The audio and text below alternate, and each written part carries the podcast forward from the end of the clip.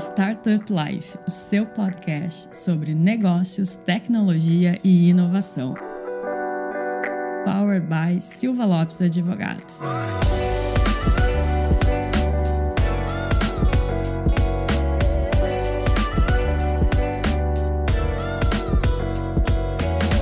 Pessoal, eu sou a Cristiane Serra e esse é o seu podcast Startup Life. E como de costume, está aqui comigo meu colega Lucas Eusébio. Lucas, bem-vindo e feliz ano novo, né? Feliz ano novo, Cristiane Serra. 2023 seja um ano excelente para o Startup Life. E como é de costume, a gente não abaixa a régua e já também trouxemos aí dois grandes convidados para começar esse mês aí de 2023 com a gente. E a gente vai botar eles numa fogueira, né? Porque os nossos convidados, eles participaram do episódio do ano passado sobre as tendências. Então a gente trouxe eles de novo para falarem aqui sobre as tendências então de 2023. E a gente vai dar uma repassada no que, que o pessoal chutou o ano passado, que era tendência, e comentar também mais além o que, que pode ser a tendência desse ano. Mas, Lucas, conta para o pessoal quem está aqui conosco hoje. Vamos lá, vamos lá, Cristiano Serra. Hoje a gente tem aqui com a gente o Anderson Dill. O Anderson Dill é investidor anjo, um dos mais conhecidos aí que a gente tem também dentro do nosso ecossistema, também da Angel Investor Club, que é um ecossistema também que vem crescendo muito no Brasil da parte de investimento anjo. E também temos aqui o Eduardo Fontes, também que trabalha com a parte de data miner na Distrito. Então a gente tem uma galera que realmente é ativa no ecossistema, tem dado e realmente está super atualizada aí do que, que vem acontecendo e, e, do que também pode nos trazer, do que, que vai acontecer. Né? Então, bem-vindos, Anderson e Eduardo. Deem um alô aí pro pessoal. Vai lá, faça as honras aí, Eduardo. É boa. Segundo ano consecutivo nessa fogueira aqui, né, Anderson? É, Cris, Lucas, obrigado pelo convite. É excelente 2023 aqui pra gente. Estou super feliz de poder contribuir na discussão, ajudar aqui a elucidar um pouco do que, a gente espera, expectativas aqui para esse próximo ano. Então, super obrigado por vocês pelo convite. E, e eu aqui digo mesmo, na verdade, muito bacana a gente estar tá fazendo aqui, analisando os dados de 2022, né? A gente fez lá aquela, a, aquele review ali com predição, o que cada um imaginava de cenário. Legal a gente fazer esse trabalho agora revendo o passado e já olhando para o futuro. Parabéns aí, muito bacana fazer parte disso com vocês.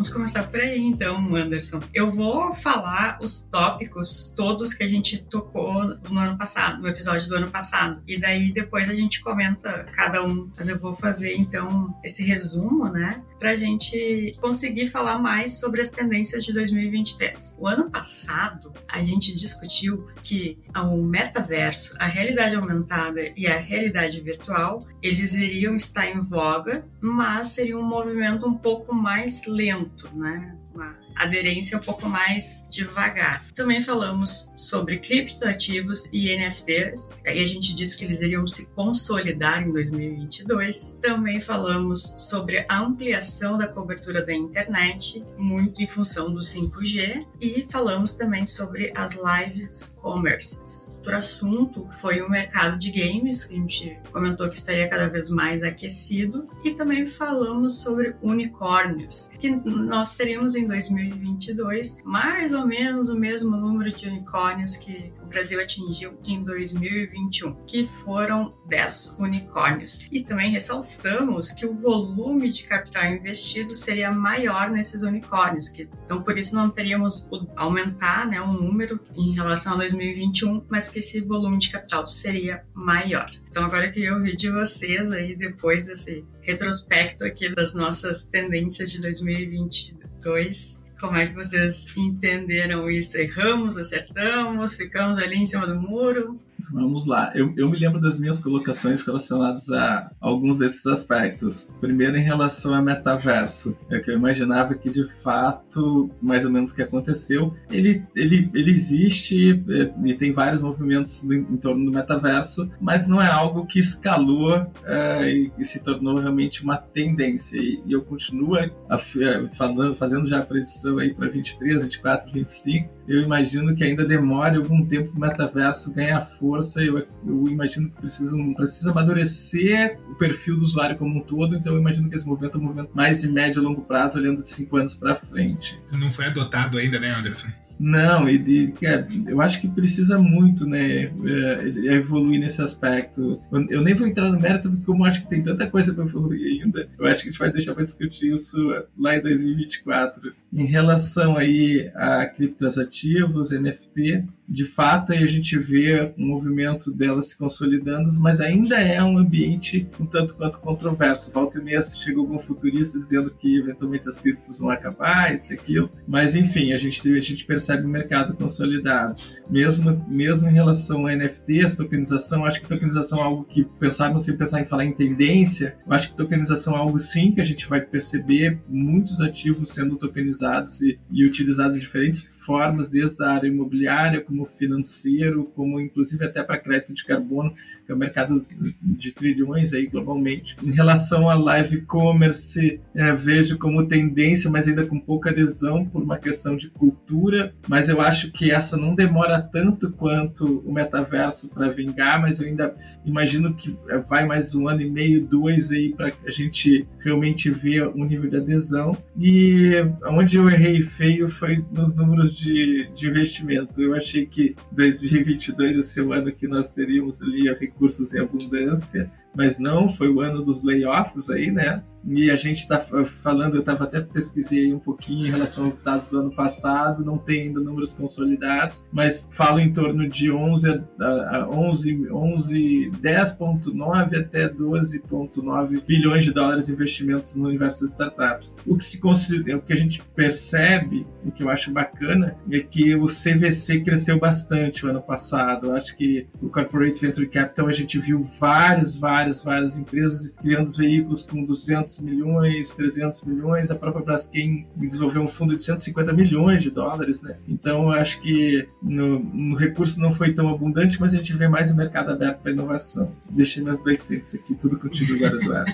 Muito bom. Vou tentar complementar aqui alguns pontos também que eu acho que, que a gente trouxe no, no começo do ano passado também. É, acho que com relação a, a, a metaverso, é, acho que o Anderson foi perfeito, né? Acho que a gente tem ali algumas iniciativas relacionadas a esse tema, mas que tem ganhado atração, ainda precisa de musculatura e maturidade para ser considerado de fato algo que, que, que já é realidade aqui dentro do, do, Brasil e do mundo como um todo. Apesar de achar que, principalmente para games, eu acho que essa questão de metaverso, realidade aumentada, realidade virtual já tem um pouco mais de, de penetração, digamos assim. É, com relação a cripto e NFT, acho que a visão do, do Anderson é perfeita, né? Acho que a gente teve ali cripto ah, em momentos subindo, descendo, a gente passou por aquele universo cripto também, né, que o pessoal chamou é, esse momento um pouco mais de, de oscilação. Em questão de tokenização, acho que avançou bastante, várias áreas já estão usando, como o Anderson bem trouxe. É, acho que em relação à previsão aqui de volume, acho que todo mundo errou, na verdade, no, no podcast passado, né? Acho que a gente previu ali mais ou menos a manutenção de 10 bi, que foi o que foi investido em 2021, é, e esse ano, ano passado, na verdade, a gente acabou fechando com cerca de 5 bi investidos, né? Então,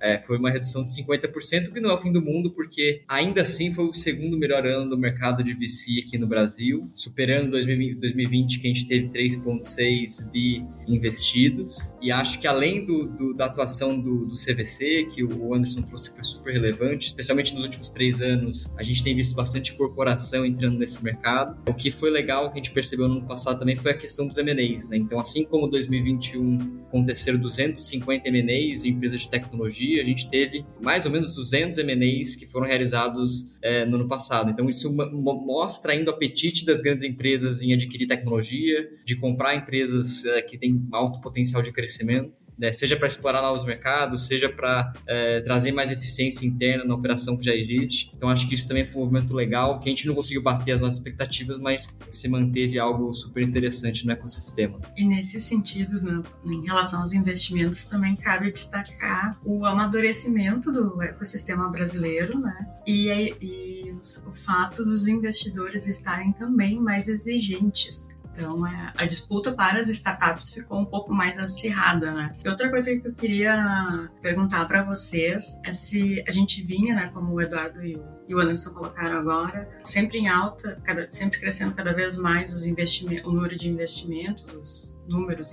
do capital investido. E no ano passado a gente teve então essa redução. A minha questão é: vocês acham que antes estava super aquecido e ano passado foi um pouco mais a realidade ou não? Vamos lá. Eu acho que essa questão da redução do capital investido, eu acho que foi muito por condições macroeconômicas, né? Então acho que a gente teve em 2021 super difícil, Brasil e mundo, né? Com um cenário de recessão, com guerra na Ucrânia, com uma certa nebulosidade sobre o que iria acontecer. É, eu vou, eu vou trazer para o debate também um aspecto, né? Que também tem a questão de ser, alguns aspectos até econômicos, como o Selic mais elevada, né? Levando com que o recurso não fique somente aí numa posição que eventualmente eh, envolve risco, gerando mais conforto para o investidor. Então, com certeza, existe essa movimentação, porque a gente via num, num cenário de 2021 com Selic a 3,5 aí, uma Selic extremamente baixa. Exatamente. Diferente que a gente tá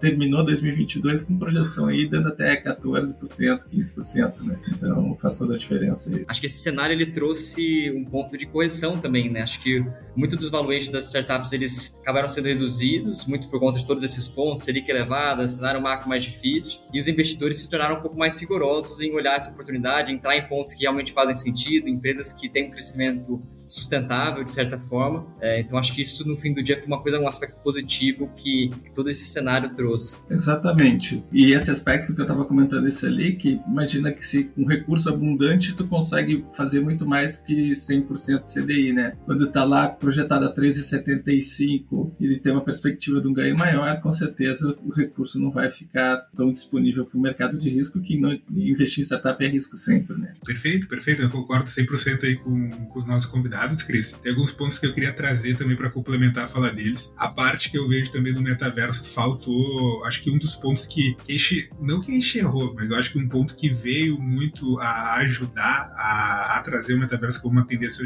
mais forte agora em 2023 foi também a chegada e implementação aqui no Brasil do 5G. Agora a gente consegue realmente ter uma estrutura né, mais robusta dentro do, do mercado para conseguir adotar novas tecnologias, conseguir realmente tornar isso mais mais pulverizado, mais acessível. Né? Ainda é algo um pouco como o Eduardo trouxe, mais nebuloso, justamente pela questão da acessibilidade. A gente tem que ter um acesso facilitado nas tecnologias para que elas consigam sim ser adotadas por maiores camadas da população. Né? Então a gente não vai conseguir avançar dentro da parte do metaverso. Deixa eu dar o meu pitaco aí, Lucas, em relação à expansão né, da, do 5G e da internet. Eu aposto muito dentro disso no setor agro. Com certeza, com, com certeza vem revolucionar cada vez mais o setor agro triangle que não é só questão do 5G também. Primeiro que nesse aspecto não é só chegar ao 5G, mas ele tem que ser democrático. Não é só ter, chegar ao 5G no Brasil, mas o 5G tem que chegar para todo mundo. E, e não chega para todo mundo ainda. Esse é um aspecto. E segundo, que para o metaverso ser realidade de fato, a gente tem um aspecto também do device, né? Tem um hardware ali que faz necessário para por uma experiência imersiva. E, e esse hardware também não é tanto que a própria Meta agora fez um super evento de lançamento lançamento aí dos equipamentos novos, mas é muito é muito exclusivo no sentido literal da palavra, nos dois aspectos, é exclusivo porque é para poucos e, e, exclusivo porque ele não é nada inclusivo mesmo. Então acho que tem muitos desafios, muitas barreiras a serem rompidas ainda nesse, nesse universo. Né? Concordo 100%. No outro ponto ali que vocês trouxeram da parte de tokenização, que a gente falou de cripto, uh, acho que a gente teve um avanço relevante em 2022 da parte governamental, né, na parte de Estado, de pegar e olhar, tá, pessoal, vamos agora botar a bola aqui no meio do campinho, vamos regularizar a questão da, do criptoativo. Eu tenho também o projeto de lei já aprovado nas duas casas, faltando aí o, apenas a sanção presidencial. Aí cabe a gente ressaltar aqui para quem está nos assistindo ou ouvindo que até o dia que a gente gravou esse podcast, gravamos ainda em 2022, né? Então até a, a data aqui, final de dezembro, ainda não havia sido sancionado pelo presidente da República, o então presidente da República,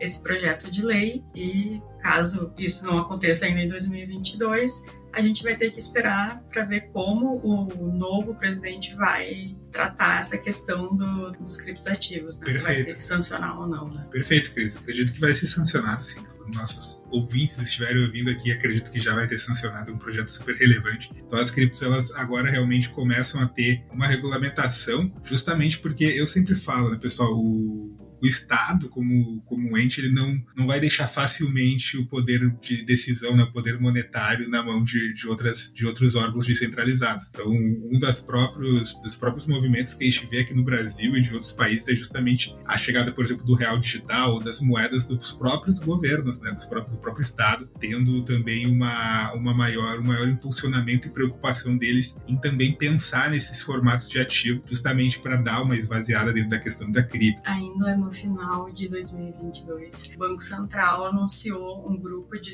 estudos sobre criptoativos também, que essa ação é ligada ao ACVM. Então, os dois órgãos estão trabalhando, os dois reguladores, né, estão trabalhando em conjunto para, como tu disse, não vão deixar sem uma fiscalização governamental, né? Com certeza, porque realmente a questão das criptos é um pouco mais delicada pela questão de transparência, pela questão de lastreabilidade, ponto que ainda a CVM, né, ela tem como obrigação, possivelmente a CVM que vai estar tá tomando a frente da parte de criptoativo, mas ela tem muito uma proteção de muito um intuito de proteger o pequeno investidor, né? Então Sim. a gente vê muitas pessoas físicas, pequenos investidores, casos até de, de escândalos de cripto, não no Brasil, mas também a nível global. Então é uma preocupação que que, a CVM tem. E um ponto que eu vejo que avançou muito, isso a gente viu muito aqui dentro do escritório, muito no dia a dia com os nossos clientes, dúvidas. Essa sim, é, essa acho que a gente acertou bem. A parte de tokenização. Então, tokenização é algo que, cara, veio como o Anderson trouxe na parte imobiliária, cara, veio em diversas áreas do mercado junto a junto essa preocupação também, que é algo um pouco mais difícil, que eu vejo que agora a gente vai conseguir em 2023 ter uma seriedade maior. O Banco Central já criou o sandbox também para tratar sobre o token. Então são pontos que a gente trata de, de, de regulamentação que é importante a gente ter justamente, novamente, para proteger o pequeno investidor, né? Então ainda é muito muito difícil explicar para a pessoa física como assim eu vou ter um imóvel, daí mas eu vou ter um ativo digital, mas o que, que acontece com esse imóvel? Como é que é a questão de titularidade disso? Em quem que fica no nome, certidões? Então é algo que vejo que dentro de 2023 vai ter um avanço bem significativo a parte de token. E a outra parte que, que o Eduardo e o Anderson trouxeram, que eu vejo que foi muito bem também acertado, é a parte de CVC. A gente teve um, uma explosão aí de CVC dentro do Brasil. Então, isso é muito bom. Acho que grandes, a maioria das empresas hoje já acabam tornando o CVC como uma parte de inovação aberta, quase como um requisito. Né? Eu vejo que, como, como foi o compliance ali nos anos 2000, né? grandes empresas também se assustavam com compliance, como assim eu tenho que ter, ainda era algo um pouco, mas não é todo mundo que tem. Acho que agora as grandes companhias que também vão começar a surgir no CVC já vai ser algo como vindo do pacote starter, né? Cara, como assim tu não tem o teu CVC? Tu vai ter que ter o teu CVC para te relacionar relacionar junto com o mercado. Então a gente teve um amadurecimento e eu queria ouvir também, aproveitando o gancho do CDC, ouvir o Anderson, que também trabalha com investimento e já há bastante tempo tem cases aí bem legais de sucesso, e também o Eduardo, um ponto que eu vi que mudou bastante, pessoal, principalmente na parte de CVC, é o muitas vezes o amadurecimento do próprio mercado, porque o investimento é uma corrida de, de revisamento, né? Muitas vezes a gente vê alguns VCs ou alguns players também que já estão numa numa, cadeia de investimento um pouco mais avançada, teria às vezes algum preconceito com a startup que vem do CVC, porque a tese normalmente, cara, tem que entender muito bem o CVC, né? Normalmente o CVC ele, ele quer investir barato para a empresa crescer e depois comprar ela, né? Alguns CVCs não têm essa tese, então depende muito do CVC. E aí isso acaba também gerando às vezes um pouco de, de desconforto, né? Ou até um, um receio mesmo do VC investir no CVC. E do próprio também depois queria comentar, queria primeiro vamos nessa pergunta, mas queria ouvir um pouco vocês sobre se vocês viram esse amadurecimento também do mercado de VC com o CVC, né? Que é um player que já existia, mas movimentou bastante aí no ano passado. E como vai ficar esse ano, né? É, como vai ficar nesse ano. Boa. Sim, com certeza a gente viu um amadurecimento muito grande e eu, eu vejo inclusive como uma tendência forte de várias empresas e não só somente lá as big corps, né? Mas também empresas com tamanhos menores, mas também abrindo esses espaços para inovação. A gente, o ano passado, vinha conversando inclusive com o Cindy Lojas para apoiar ele num projeto, inclusive eu fiz, ajudei na aproximação com a Venture. O próprio Cindy Lojas via o Connector Hub, criar e estruturar um veículo para trazer inovação para varejistas, né? E não é, a gente não está falando de uma empresa que fatura 500, 600 milhões, 1, 2, 3, 4, 5 bi fazendo CVC, né? A gente está vendo estruturas menores olhando para a inovação. E por que esse movimento também? O que a gente percebe é que a inovação e a tecnologia é algo que é, é inegável a participação deles no, da, da, inovação da tecnologia no nosso dia a dia daqui para frente, cada vez de forma mais intensa. Então, esse é um movimento que eu vejo como natural e crescente. Que o, que percebo também um pouco nas organizações é que até então muitas empresas comunicavam que tinham CVC, mas também não estavam preparadas para fazer isso de forma profissional. Então, vejo também as empresas buscando conhecimento, buscando se inteirar mais do ecossistema para fazer isso de forma mais efetiva. Um, um, dos melhores cases que nós temos de, de CVC no Brasil hoje é, é, a,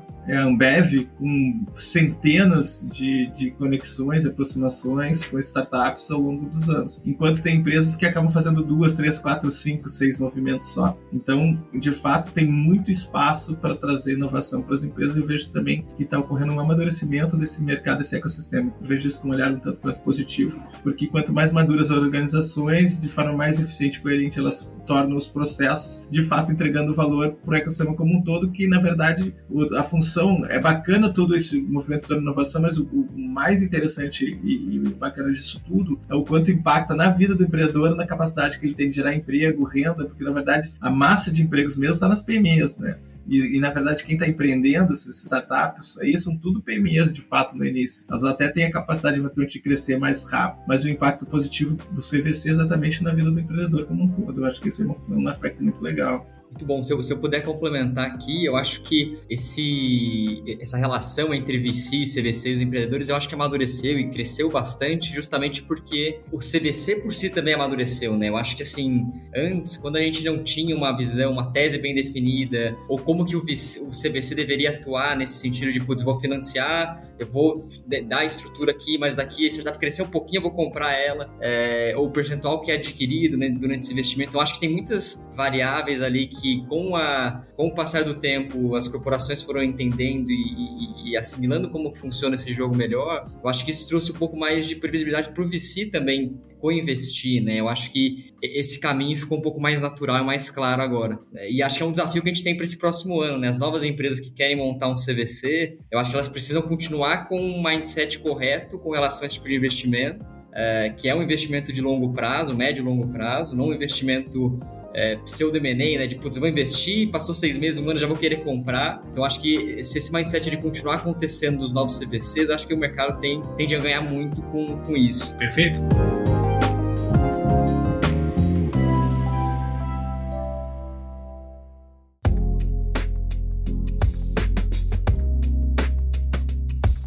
Queria ouvir um pouco de vocês. Acho que um ponto que mudou bastante em 2022, é que nem o vocês trouxeram, a gente não teve, né, ouvindo aí o nosso, nosso episódio do ano passado, a gente não teve muitos é, novos unicórnios. Foi um ano realmente mais difícil do ponto de vista de captação. Toda a parte macroeconômica que a gente já trouxe, questões de layoff, que, que agora o pessoal está começando a, a entender né, o ajuste que precisa ser feito para conseguir também ter uma, uma perenidade no negócio. Né? Os investidores, isso eu queria trazer. Os investidores investidores de 2023, tendo em vista o ano que a gente teve de 2022. Eu queria entender vocês porque quando a gente fala de mercado de startup, mercado de venture capital principalmente, a startup tem muito aquele, ah, ainda não atingiu o break-even, ainda tem que queimar, queimar, queimar para começar a dar lucro depois. Isso é uma corrida às vezes muito rápida, mas é uma corrida muito cara, é uma corrida muito incerta, é uma corrida que realmente traz diversos, fica muito exposta né, a, a todos esses cenários que a gente trouxe que aconteceram aí nos últimos dois, três anos. Eu queria ouvir um pouco de vocês para também trazer para o nosso ouvinte que é empreendedor, que está buscando aí, está no fundraising, está pensando né, em captar, quando a gente vai trazer o nosso modelo de negócio, ou vai montar um negócio do zero, uma startup, já pensar desde o início, né? Assim, pô, meu negócio tem que já dar lucro desde o início, ou não.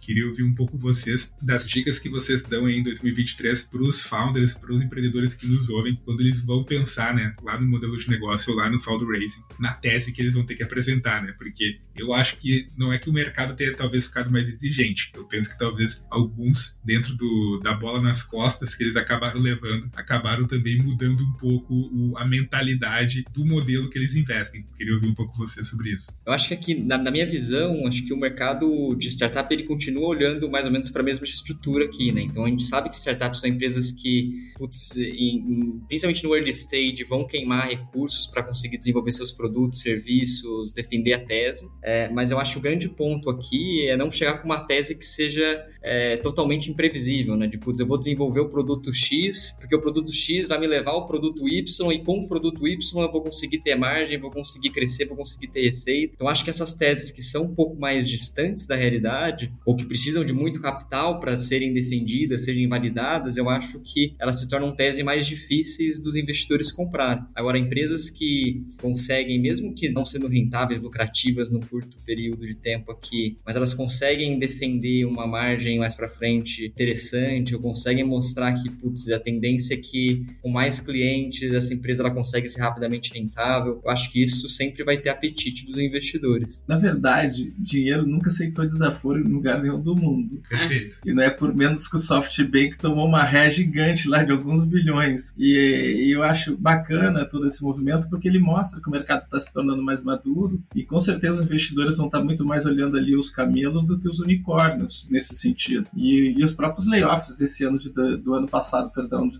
2022 provou isso, né? É, e até não vou muito longe, cara, até empresas consolidadas como o próprio Facebook, o Facebook de, demitiu 11 mil pessoas numa, numa leva só. Eu conheci aqui do Brasil três pessoas. Eu estava numa negociação para fechar uma API com o Facebook para ter acesso às informações de uma plataforma de influência e no dia da reunião o cara foi demitido né? E, e, e, foi muito engraçado que o próprio Facebook mudou toda a estratégia dele comunicação dele de outubro para cá focando muito mais no WhatsApp que é uma coisa que está dando certo que tem potencial de gerar receita do que propriamente do metaverso. E essa decisão até de demitir 11 mil pessoas é muito até em função dos próprios investidores ali chamando o Zuckerberg falando pô cara tá, não, não tá certo não tá acontecendo a empresa perdendo o valor de mercado. Então digo tudo isso para dizer que para o empreendedor, né? Tenha em mente que tu vai estar tá conversando com um investidor muito mais é, crítico no momento de tomar a decisão, mais avesso ao risco e mais procurando negócios que de fato têm uma projeção de receita. De repente até pode estar no modelo de cash flow negativo, né, queimando algum caixa com burn rate, mas que tem uma previsibilidade que com aquele recurso que está pegando dentro de um prazo de 6, 7, 8, 10 meses, que eventualmente não necessite uma nova rodada de captação para tirar ele do, do, do, vermelho. Então acho que o dever de casa para o empreendedor é o seguinte, é bem que da teoria que eu sempre falo até, né, eu sempre digo primeiro vende e depois entrega. Tem um produto já com PMF, alguma coisa já com, ajustada, mesmo que seja poucas vendas, mas que tenha uma atração previsível, que fica muito mais fácil de atrair a atenção do investidor, porque com certeza esse investidor vai estar muito mais crítico em 2023, 2024. Eu acho que daqui, para daqui por diante, né, com, com uma Selic elevada, é, todo esse cenário que a gente teve aí 2022, guerra, tudo que inclusive criou certas incertezas, inclusive que fez com que reduzisse inclusive o volume de capital investido. Um, a gente tem um cenário para frente que é lógico, a gente as perspectivas todo mundo tende a ser otimista, mas ainda ainda é um movimento que a gente tem ainda particularmente para o Brasil, né, algum nível de incerteza em relação ao futuro econômico, futuro político e vários aspectos que a gente tem que queira ou não a gente fica também exposto a esses a esses movimentos, né? E eu acho que tem uma questão de foco também, né? Se o empreendedor ele chega em rodadas iniciais falando, putz, eu vou entregar aqui XYZ, muitas coisas, um plano de internacionalização com não sei o que, com AI plugado em machine learning, todas essas buzzwords possíveis, eu acho que o investidor ele fica um pouco receoso, né? Putz, mas espera lá, com,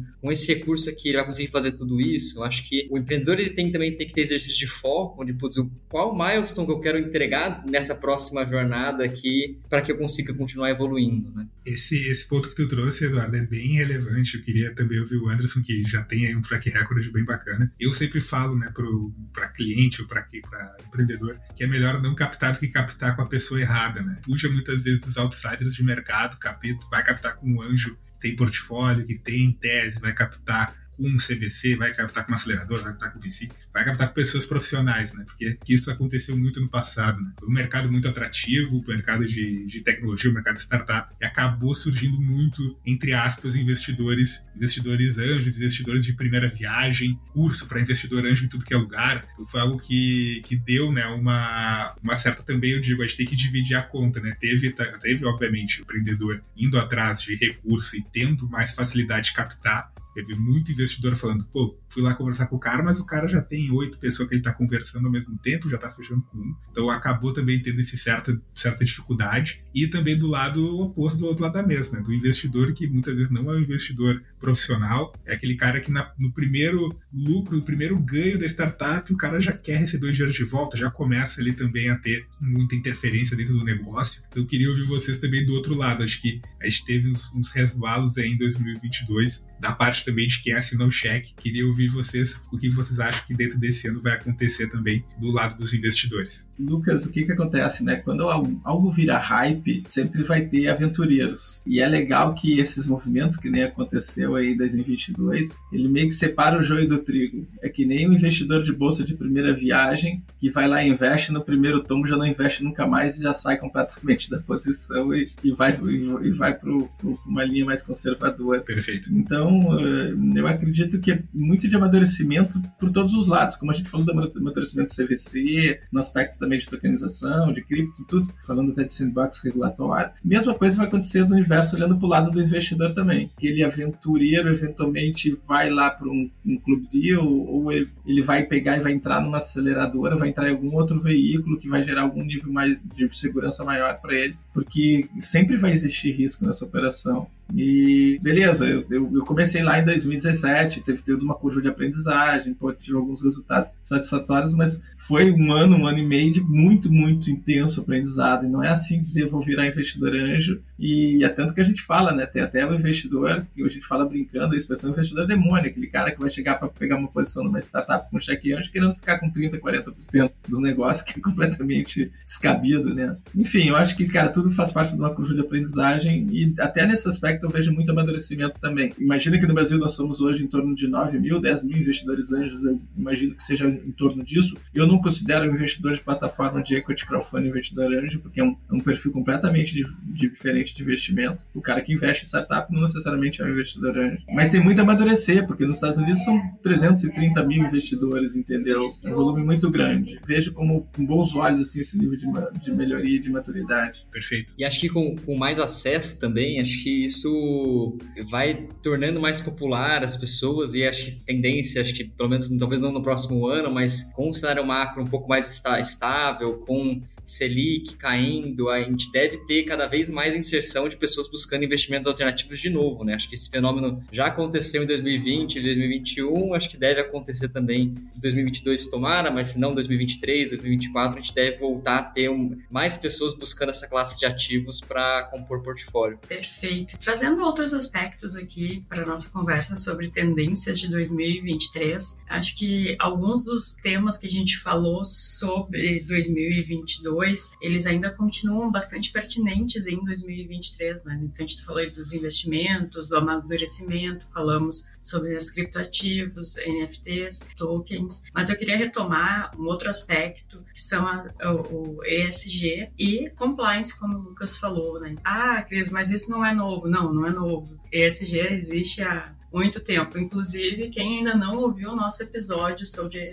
ESG, depois que terminar esse aqui, procura aqui na, na lista de podcasts, que tem um episódio muito bacana sobre o tema assim como compliance. Mas então eu queria ouvir de vocês, porque se tornou algo que é falado mais e, e, as empresas estão buscando cada vez mais colocar em prática, né? Antes era aquela coisa que ficava ali meio escondida dentro de um, de um arquivo do computador ou na parede e agora realmente estão se mexendo, né? Como é que vocês entendem que vai ser um movimento nesse sentido nesse ano? Boa, vamos lá. Acho que começando desse termo de, de SG, eu acho que como sociedade a gente evoluiu muito e acho que as grandes empresas também têm percebido que é um movimento necessário, tanto como uma forma de se posicionar e de ser uma marca mais ESG, mas também para de fato mexer ponteiro em todos esses aspectos dentro da organização. Né? Então, eu acho que a gente percebeu e, e, e trazendo aqui para o nosso lado, né, para o nosso mercado, que várias startups têm trabalhado nesse sentido, seja diretamente sendo uma startup ESG ESG ou sendo um SG, SG Enable, né? Assim, empresas que ajudam as corporações a serem mais ESG, seja trazendo pontos de governança, canais de denúncia, enfim, há vários aspectos aqui. Então, acho que isso é uma coisa super legal e que eu espero que continue como tendência aqui para 2023 e para os próximos anos, com certeza. Desde crédito de carbono, como o Anderson já mencionou aqui anteriormente, até o pessoal da Safe Space, enfim, acho que tem muitas startups no mercado que trabalham nesse sentido sentido. Parte de economia circular, né, Eduardo? Economia circular, tem,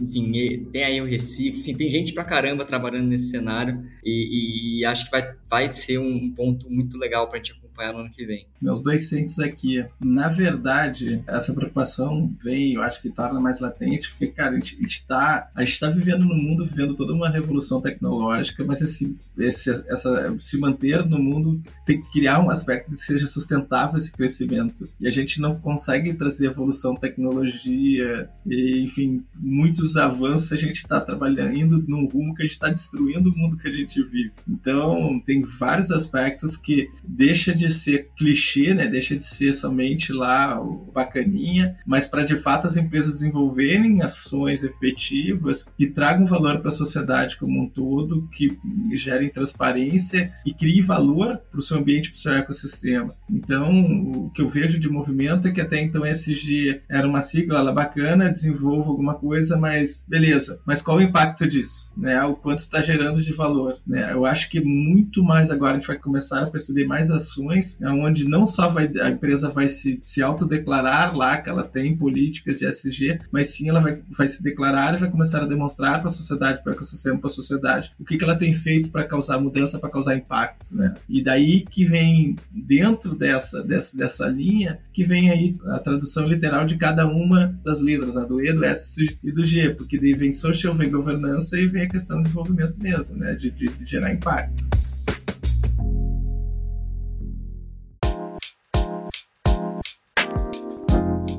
Gente encaminhar agora a nossa conversa para o final, a gente ficaria aqui horas conversando, né? Mas a gente precisa cumprir tanto o nosso compromisso aqui com os nossos convidados, quanto com quem está ouvindo e para o pessoal da edição não, não brigar com a gente, né, Lucas?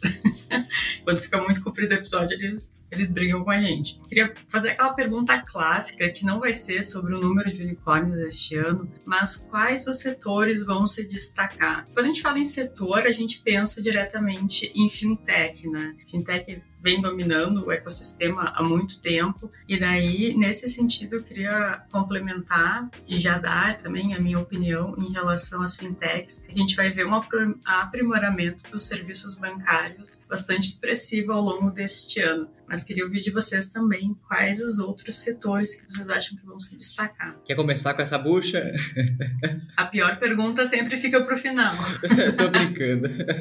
Vamos lá, então. Ó, vejo oportunidade muito em health.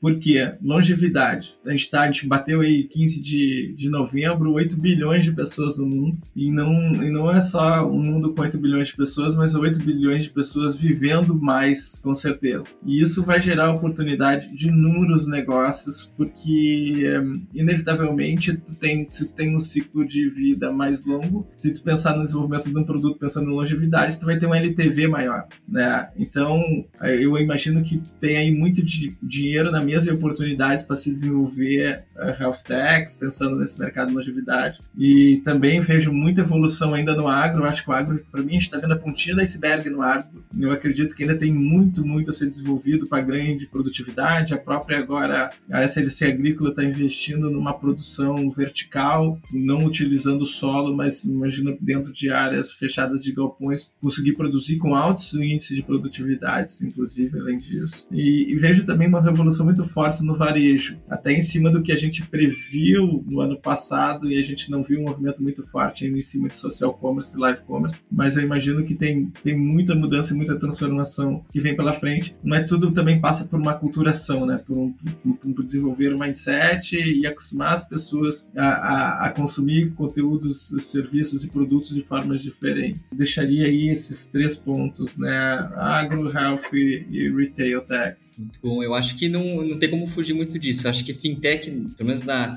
nas estimativas aqui do distrito, deve continuar sendo o setor com maior número de, de investimento, tanto em volume como rodado, número de rodadas. Acho que muito por conta de já ser um setor muito maduro no mercado e, e ter realmente movimentar bastante recurso, então deve continuar assim. É, eu acho que saúde, como o Anderson bem mencionou, tem um desafio enorme, né? Eu acho que a gente teve com a pandemia esse acesso mais de, de teleconsultas, que acho que deve ser expandido é, principalmente para trazer é, capilaridade para todo o sistema. Eu acho que tem muito a se avançar nisso, tanto iniciativa pública como privada. Para os planos e por toda a indústria da saúde, eu acho que a gente está num ponto super crítico aqui, porque os índices de sinistralidade estão super elevados, né? Acho que na máxima histórica, e isso tem impressionado todo mundo dessa, dessa cadeia. Então, acho que são desafios que a inovação pode atacar muito bem. É, e eu acho que tem um, um desafio grande de setor imobiliário também, Cris, para complementar aqui, tanto em habitação como na questão questão de, de, de, adquirir residências próprias, né? Acho que o,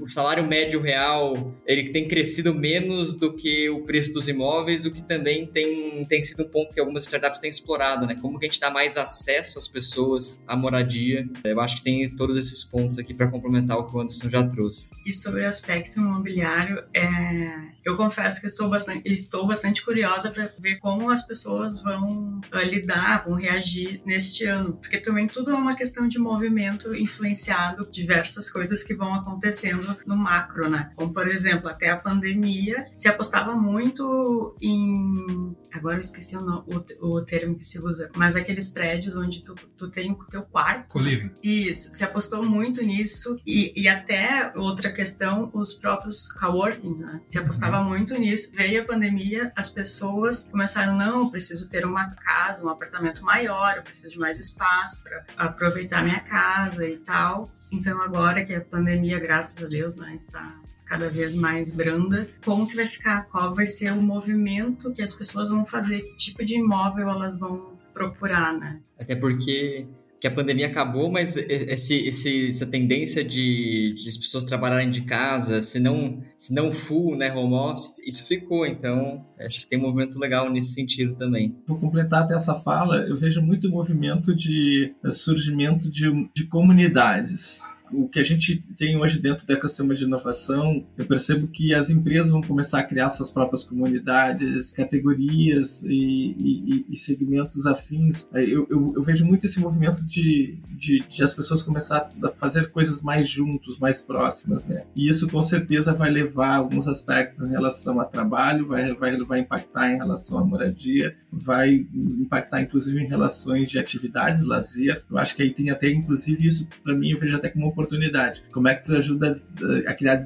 comunidades e a partir do desenvolvimento dessas comunidades, como é que tu cria negócio para essas comunidades? É, isso eu vejo como uma tendência também 23, 24 em diante. Com certeza. E outro que eu queria comentar foi sobre as health techs, que até o Eduardo falou uh, sobre as teleconsultas, né? Eu vejo também muito, não só o lado do paciente, mas o lado do médico também, utilizando diversas soluções trazidas por startups, seja para organizar a sua agenda, seja pela questão da receita. Então, é uma forma também deles conseguirem gerir melhor o trabalho deles e e se adaptaram muito também às startups e à tecnologia. E daí, dando aqui a minha contribuição para o Lucas depois falar os palpites dele, eu super concordo com vocês nesses três que a gente colocou e colocaria, acho que em quarto lugar, as edtechs, que cada vez também o ensino EAD tá, e online está mais se consolidando. E daí a gente também vê movimento das universidades abrindo cursos somente EAD, e daí, quando me refiro a universidades, por exemplo, aqui no Rio Grande do Sul,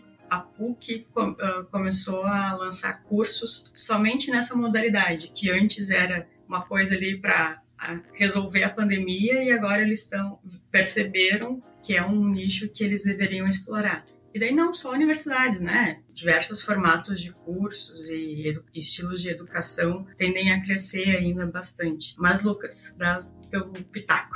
Olha o que a gente vai cobrar em 2024. Boa, vamos lá. Eu tenho dois bem, bem simples. O primeiro que eu vi que deu muito certo em 22 e tá agora no início de 23, fim de 22 também teve um um boom bem, bem grande no Brasil, foi a parte também voltada para a energia solar, startups aí voltada para a parte de utilização de energia. Então isso teve também um crescimento super relevante, não só ali em Minas Gerais, que é um estado que tem bastante exploração desse tipo de, desse tipo de negócio, mas também em todo o Brasil. Eu acredito que a parte de energia renovável em 2023 vai vir com mais força ainda. Eu acho que fintech se tornou quase como um, um commodity, né? Acho que todo tem muito negócio que já tem seu braço fintech, ou que isso já virou um, algo que entrega muito valor, mas talvez não seja ainda o, o a, não a tendência, né? mas não, não seja novidade. Acho que a parte de energia solar vem muito forte. E a segunda parte, que é mais geral, que acho que tem impacto em tudo que vocês trouxeram da parte de health, da parte de educação, da parte fintech e outras, e outras áreas, eu vejo que em 2023 a gente vai ter um amadurecimento muito forte de inteligência artificial no Brasil, tanto na parte de, de marketing, a gente vê muito aí já aplicativos que conseguem redigir textos, conseguem ser crítico, conseguem fazer a parte de artística, a parte de educação, tipo, a gente tem aqui clientes, startups que fazem correção de prova de texto.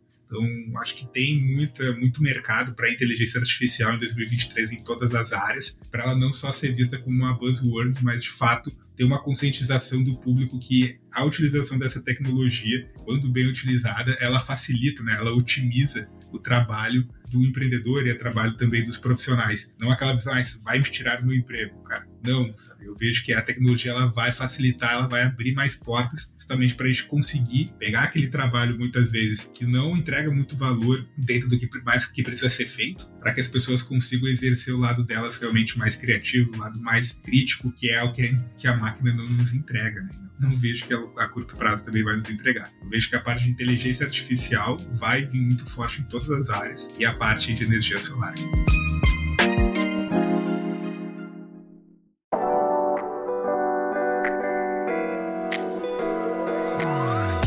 Quero agradecer então muito aos nossos convidados por toparem esse desafio, fazerem essa avaliação junto conosco. Já fica o convite aqui para 2024 e convido vocês para deixar seus recados finais. E agradecer de novo aqui, pessoal, pelo, pelo convite. E falando por mim e pelo distrito, a gente está super animado para ver o que, que esse próximo ano ele, ele espera para a gente, tanto em termos de movimentação, de investimento, M&A, mas acho que como o próximo passo do amadurecimento no geral, né? Então, acho que como que os CVCs vão se comportar nesse próximo ano, como que as instituições de ensino vão apoiar e suportar que o desenvolvimento de mão de obra qualificada para a gente conseguir seguir evoluindo. Então, acho que tem muitos desafios aqui que a gente tem aberto né? E tô curioso para ver o que, que a gente vai prever, de certa forma, entre aspas, aqui, acertar pro, pro próxima gravação no começo do ano que vem. Acho que tem diversos problemas e oportunidades com o Brasil aqui que a gente precisa resolver e espero que a tecnologia, as startups consigam dar um grande passo nesse sentido nesse ano. O que eu digo para vocês é o seguinte, né? Já indo da fala que eu estava comentando ali a respeito de construção de comunidades. É, inclusive, esse, é, esse é muito do propósito que a gente tem lá dentro do Angel Investor Club, onde a gente tem um braço de comunidade e ao mesmo tempo um braço de investimento. Um braço de comunidade educando, conectando pessoas que orbitam e vivem desse ecossistema tanto a nível nacional quanto internacional. E no braço de investimento apoiando, conectando de fato praticamente todos os players aí do Brasil, gerando conexão, gerando oportunidade, facilitando o deal flow e, e ajudando esse ecossistema a se desenvolver. Pensando aí, olhando um olhar de futuro, 2024, eu vejo aí muita coisa mudando também também na parte, na área de marketing, né, as Martechs eu vejo, porque o mundo cada vez mais hiperconectado, como é que a gente faz para chamar a atenção das pessoas, né? Mas enfim, eu acho muito bacana a, a provocação de vocês. já fico à disposição para participar do, do, programa lá de 2024 também e agradeço a oportunidade. acho que é sempre legal a gente trazer aí, provocar reflexões em torno desse ambiente de inovação, porque é, é só gerando discussões que a gente amadurece, ajuda ele a crescer e a gente, e a gente a se desenvolver também, né? Porque na verdade numa discussão que nem essa, a gente está sempre olhando um pouco de informação, a gente está sempre aprendendo, né, pessoal? Eu acho que isso é bacana. Com certeza, e esse é o propósito do Startup Life, né? Levar um pouco de informação, de experiência também, né? Porque no final do, do dia, os episódios são, na verdade, uma grande troca de experiências e que os nossos ouvintes possam aprender um pouco também com isso. Lucas, muito obrigada também pela tua companhia. Espero vê-lo mais vezes aqui no podcast, né? Porque te vi, eu te vejo todo dia. Com certeza. e aos nossos ouvintes e quem está nos assistindo no YouTube, muito obrigada por mais uma companhia em um episódio e até o próximo.